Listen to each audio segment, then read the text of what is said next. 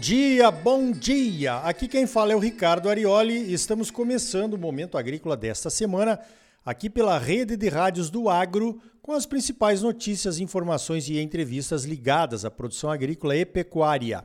O oferecimento é do Sistema Famato Senar, Sistema Sindical Forte, Agropecuária Próspera. Vamos às principais notícias da semana? Então veja esta. Certamente a principal notícia da semana envolvendo o agro foram as ameaças do líder do movimento do Sem Terra, o MST, de uma onda de invasões de propriedades pelo Brasil afora nos próximos dias. Ele fez isso numa entrevista coletiva. Inconcebível, intolerável, inimaginável ou qualquer outro adjetivo que você queira usar é pouco para definir essa ameaça. O Brasil passou os últimos quatro anos sob um monitoramento rigoroso nas redes sociais para garantir que ameaças antidemocráticas não prosperassem e fossem punidas exemplarmente. E as punições realmente aconteceram. Cidadãos comuns, digital influencers, produtores de conteúdo para a internet que passaram dos limites em suas declarações no WhatsApp e até deputados que deveriam ter imunidades em suas opiniões e declarações foram punidos, incluindo algumas prisões. Pois então, se invasões de propriedades privadas não são uma ameaça forte à democracia e ao Estado de Direito, não sabemos mais o que é. O Supremo Tribunal Federal, que chamou para si a tarefa de monitorar, processar e punir as ameaças antidemocráticas, precisa se manifestar. A CNA, nossa Confederação de Agricultura e Pecuária do Brasil, entrou com uma medida jurídica no Supremo Tribunal Federal, procurando impedir que as invasões anunciadas aconteçam. Ouça aí o áudio de uma entrevista do diretor jurídico da CNA, o Dr. Rudi Ferraz. A CNA foi ao Supremo Tribunal Federal pleitear para que o Supremo Tribunal Federal monitore dioturnamente eventuais práticas de invasão de propriedade. Ante essas notícias que vimos nos últimos dias, de que movimentos sociais, líderes do MST, é, incentivando, ameaçando a violação dos direitos de propriedade. Não compactuando com isso, nós fomos ao Supremo Tribunal Federal pedir essa cautelar para que obrigue tanto o governo federal quanto os governos estaduais e as suas secretarias de segurança pública para que monitorem apresente relatório e impeçam a prática de crime de esbulho possessório, ou seja, a prática de invasão de propriedade rural. E nesse grupo que vão participar, além dessa Secretaria de Segurança Pública, órgãos, autoridades policiais, a CNA e suas federações de agricultura, também passem relatórios diários dessa movimentação desses movimentos sociais para que impeça esse tipo de prática de crime.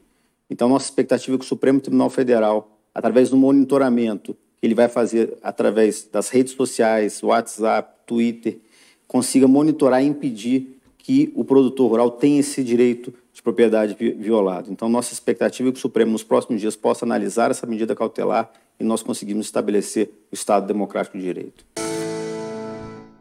Muito bem, outras entidades já manifestam interesse em entrar na mesma ação em apoio à CNA como amicus curiae, que é o termo jurídico para isso. As federações de agricultura estão orientando os produtores, através de seus sindicatos afiliados, sobre o que fazer em caso de ameaça de invasão ou de invasão para que a resposta seja rápida e os danos sejam minimizados. em caso de invasão, danos minimizados é quase impossível, né?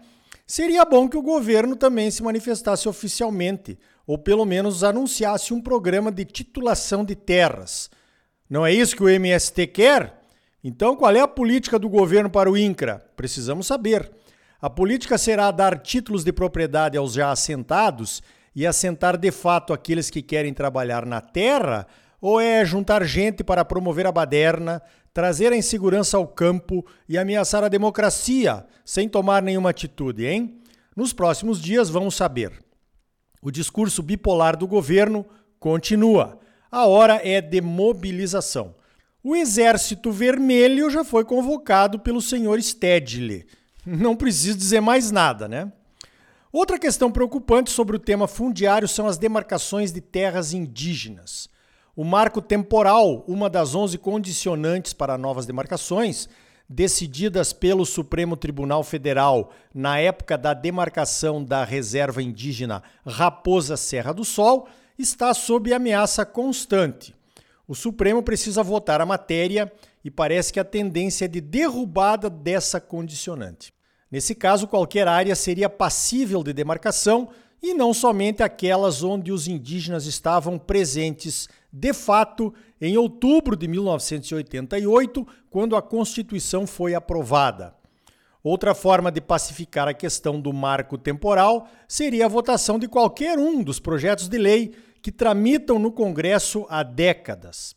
Se virar lei, o marco temporal terá que ser observado e obedecido. Mas não se vota nada há décadas, como eu já disse. Lembrando que os produtores atingidos por demarcações de terras indígenas não têm direito a nenhuma indenização pelas suas terras. Terras muitas vezes compradas e escrituradas pelo próprio Estado, direto. Não é desapropriação, é expropriação. Perde tudo.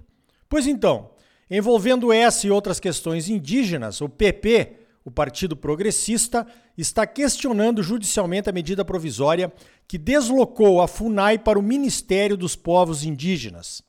A FUNAI sempre esteve sob a tutela do Ministério da Justiça.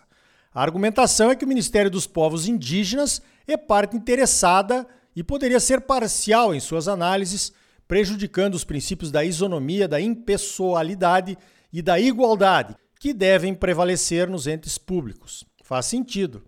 A ministra dos Povos Indígenas é a Sônia Guajajara. Não preciso dizer mais nada, né?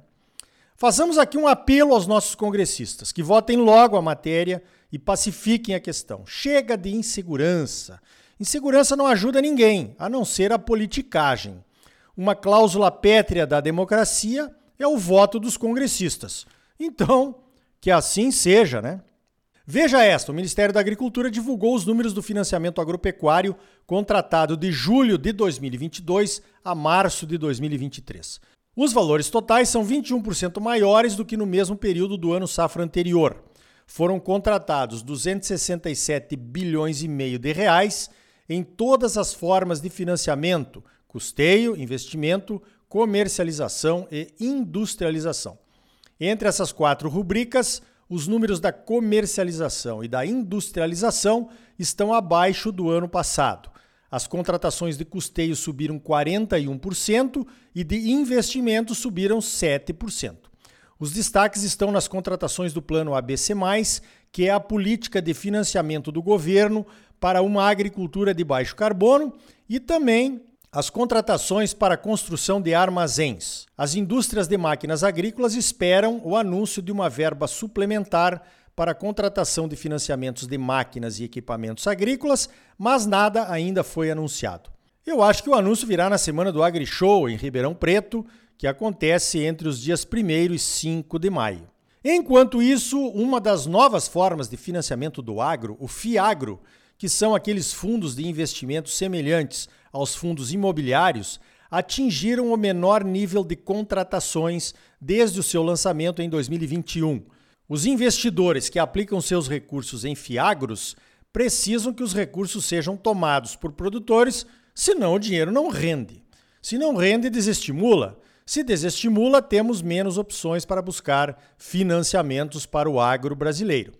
O problema é que o gargalo não está nos tomadores do dinheiro emprestado. O problema está nos investidores desses fundos. Eles estão com medo de uma taxação. Se vier um imposto sobre os fundos, diminui o rendimento dos investidores e ninguém quer correr esse risco. e a entrevista do coordenador do Grupo de Estudos da Reforma Tributária do governo no Congresso, o deputado Reginaldo Lopes, dizendo não saber se os fundos de investimentos continuarão isentos ou não, não ajudou em nada, né? Para finalizar, o encontro técnico da Fundação Mato Grosso vai acontecer daqui a duas semanas, entre os dias 25 e 28 de abril, no Hotel Odara, em Cuiabá. O evento é sempre muito esperado e as inscrições para participação presencial já acabaram. Mas ainda é possível participar virtualmente, online. Faça logo a sua inscrição no site da Fundação Mato Grosso e participe. O valor do investimento é de apenas R$ 1.200 considerando todos os assuntos que serão abordados, tá de graça. Então tá aí, no próximo bloco mais notícias comentadas para você. Vamos fazer um giro pelo mundo. E ainda hoje, a pecuária de precisão. Você está preparado para ela? E também o etanol de milho e de cereais toma conta do Brasil. E aí? Tá bom ou não tá? É claro que tá bom, você só merece o melhor. Então, não saia daí, voltamos em seguida com mais momento agrícola para você. O oferecimento é do Sistema Famato Senar. O agro é a força do Brasil. Sistema sindical forte e agropecuária próspera. Participe do seu sindicato rural. Voltamos já com mais momento agrícola para você. Música